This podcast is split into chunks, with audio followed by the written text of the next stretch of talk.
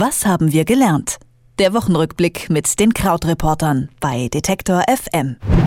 Die nächste UNO-Klimakonferenz im polnischen Katowice steht an. Schon vor Beginn zeigt sich die EU-Kommission ehrgeizig. Sie will ein klimaneutrales Europa bis 2050. Unterdessen hat sich Donald Trump, die Person, die von Klimazielen vermutlich am wenigsten hält, einen neuen Twitter-Feind gesucht unter Beschuss diesmal der amerikanische Autobauer General Motors. Allerdings muss der Streit möglicherweise äh, heute ein bisschen pausieren, denn es ist auch noch G20-Gipfel und dort warten weit größere Probleme nicht nur auf den amerikanischen Präsidenten, sowohl die EU als auch China hoffen auf das Einlenken der USA im Handelsstreit und es wird benötigt diplomatisches Fingerspitzengefühl beim Russland-Ukraine-Konflikt eine volle Woche, würde ich sagen. Und deswegen haben wir die Freude, mit Christian Fahrenbach von den Krautreportern äh, zurückzublicken. Hallo Christian. Pickepacke voll. Hallo. Ja, pickepacke voll. Lasst uns anfangen mit der EU-Kommission, die da äh, diese ambitionierte äh, Aussage jetzt gemacht hat, in den kommenden 30 Jahren die größte klimaneutrale Volkswirtschaft zu werden. Äh, wie soll das passieren? Ja, erstmal mit sehr, sehr viel Geld vor allem, was äh, noch da drauf geworfen werden muss, damit das irgendwie realistisch wird. Und ähm, ich fand es aber trotzdem interessant und wollte, dass wir uns auch so ein bisschen prominenter darüber unterhalten, weil es ja immer bei solchen Zielen so das Gefühl gibt, na ja, wer weiß, was da wirklich draus wird und ähm, die Details sind ja auch noch völlig unklar. Das ist jetzt auch hier der Fall. Jetzt muss man dazu sagen, das ist auch überschrieben mit Klimastrategie 2050 und Strategien sind ja erstmal nicht dazu da, das alles schon in Detail Detail klar ist. Aber ähm, zum Beispiel hat die Kommission schon mal sieben Arbeitsgebiete benannt. Also sowas wie Energieeffizienz, das heißt Gebäude besser dämmen, äh, erneuerbare Energien, Wind, Solar, äh, Mobilität, also mehr Elektroautos zum Beispiel, Wandel in der Wirtschaft, neue Produktionsprozesse. Ähm, und was ich ganz interessant fand, war diese Frage, was heißt eigentlich klimaneutral? Denn ja, im ersten Moment denkt man ja, okay, da fällt dann überhaupt gar kein Treibhausgas mehr an oder gar kein CO2 wird mehr ausgestoßen.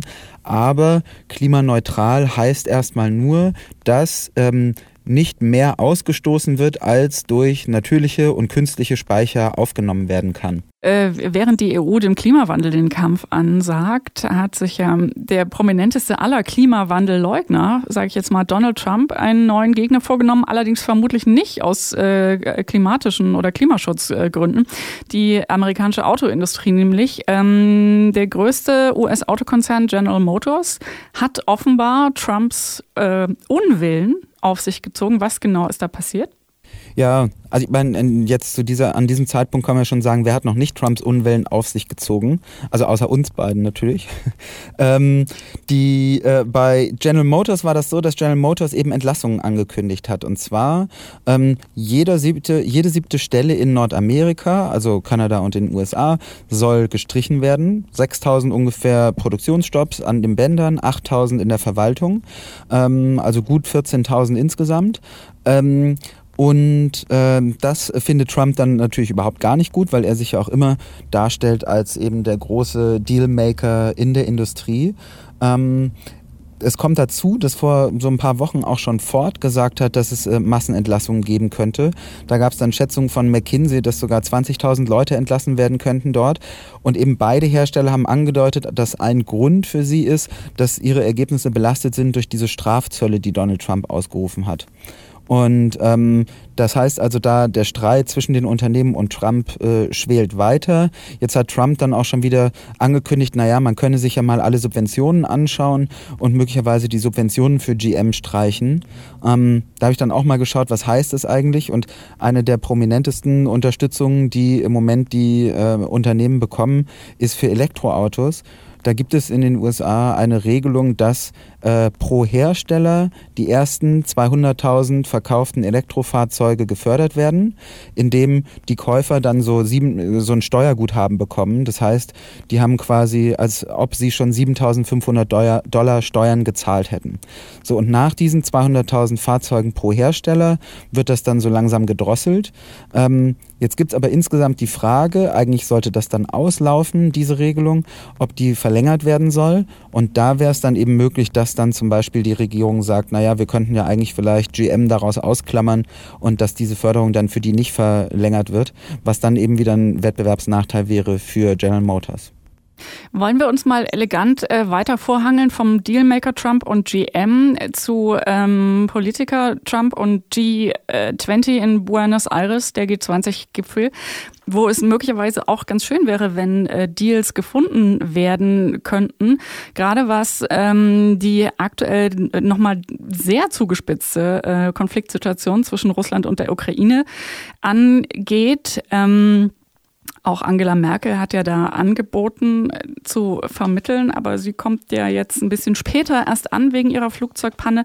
Was gibt es zu sagen, wenn wir auf äh, den G20-Gipfel diese Woche gucken? Da, da gibt es tatsächlich erstmal nochmal so ein interessantes Verhalten, wenn man sich Donald Trump anschaut, denn der steckt ja immer noch mittendrin in diesen Russland-Ermittlungen und der Frage, wie sehr haben äh, die Russen und wie äh, die versucht, die Wahlen zu beeinflussen, bei denen Donald Trump gewonnen hat. Wie sehr ist er auch quasi Putin-Freund? Jetzt ist ganz äh, frisch rausgekommen, dass möglicherweise ähm, äh, äh, Helfer von Donald Trump Wladimir Putin angeboten haben, dass er ein 50 Millionen Dollar Penthouse äh, in Moskau bekommen könnte könnte im Trump Tower Moskau. Also so da so ganz widrige Sachen. Aber gleichzeitig ist es eben so, dass zum Beispiel die Sanktionen, die gegen reiche Russen verhängt werden und die aus den USA kommen, auch weiter fortbestehen. Also da gibt es so ein bisschen ähm, so, eine, so eine Gemengelage, die von außen gar nicht so ganz durchsichtig ist. Und ähm, Trump hat ja auch ein Treffen, was mit Putin anberaumt war, jetzt für das äh, G20-Treffen abgesagt mit dem Verweis wieder auf die Ukraine. Also da kommen wir dann wieder zurück. Ähm, es geht da um diese Straße von Kertsch. Ähm, jetzt muss man äh, vielleicht sich nochmal die, die Karte äh, in Erinnerung rufen. Also im Süden der Ukraine liegt diese Halbinsel Krim. Die, das ist die, in, auf der äh, es eben um die es seit Jahren diesen Streit gibt, weil sie ähm, 2013 von Russland annektiert wurde. Für die meisten Länder ist das ja völkerrechtswidrig. Und ähm, dort eben Ganz im Osten von dieser Krim-Halbinsel liegt die Stadt Kertsch. Das ist, da ist dann so eine Meerenge. Straße von Kertsch heißt die. Das sieht so ein bisschen aus wie das dünne Ende von so einer Sanduhr. Unten drunter ist äh, das Schwarze Meer, oben drüber das Asowsche Meer heißt es. Heißt also, wer diese quasi das dünne Ende der Sanduhr beherrscht, bestimmt, wer nach oben durchkommt ins Asowsche Meer.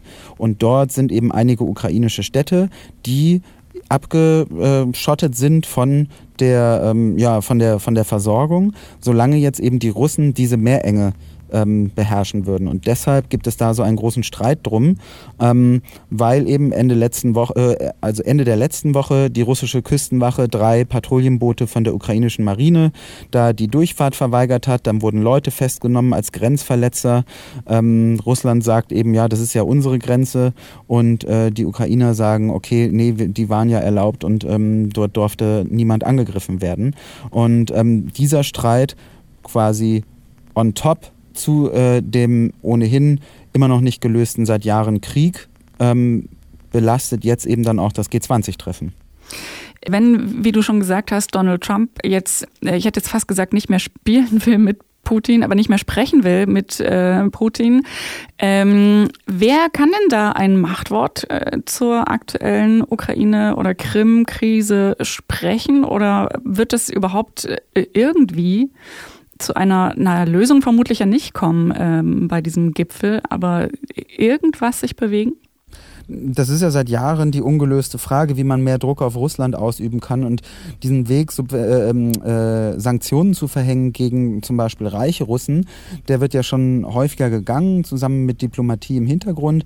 Ähm, jetzt ist es auch so, dass weite Teile der internationalen Staatengemeinschaft, also andere Länder, sich auf Seite der Ukraine geschlagen haben und auch sagen, okay, das verletzt eigentlich die Souveränität der Ukraine, wenn die Russen da dann diese Meeresengen jetzt auch besetzen. Ähm, Deutschland hat schon angekündigt, naja, also richtiges Militär und quasi Bodentruppen würden wir jetzt nicht zur Verfügung stellen, aber wir sind an eurer Seite.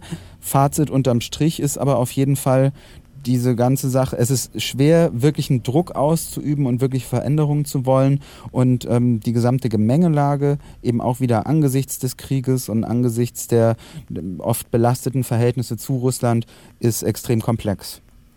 Der Russland-Ukraine-Konflikt und der G20-Gipfel bestimmen die aktuellen Schlagzeilen. Außerdem waren diese Woche aber unter anderem Themen der Streit zwischen Trump und der US-Autoindustrie und die EU-Kommission hat neue Klimaziele vorgelegt. Eine volle Woche, darüber sind wir uns wieder einig. Christian Farnbach und ich mit Christian von den Krautreportern habe ich gesprochen über die wichtigsten Themen diese Woche. Und ich sage wie immer vielen herzlichen Dank dafür, Christian. Vielen Dank. Bis dann. Tschüss. Was haben wir gelernt? Der Wochenrückblick mit den Krautreportern bei Detektor FM.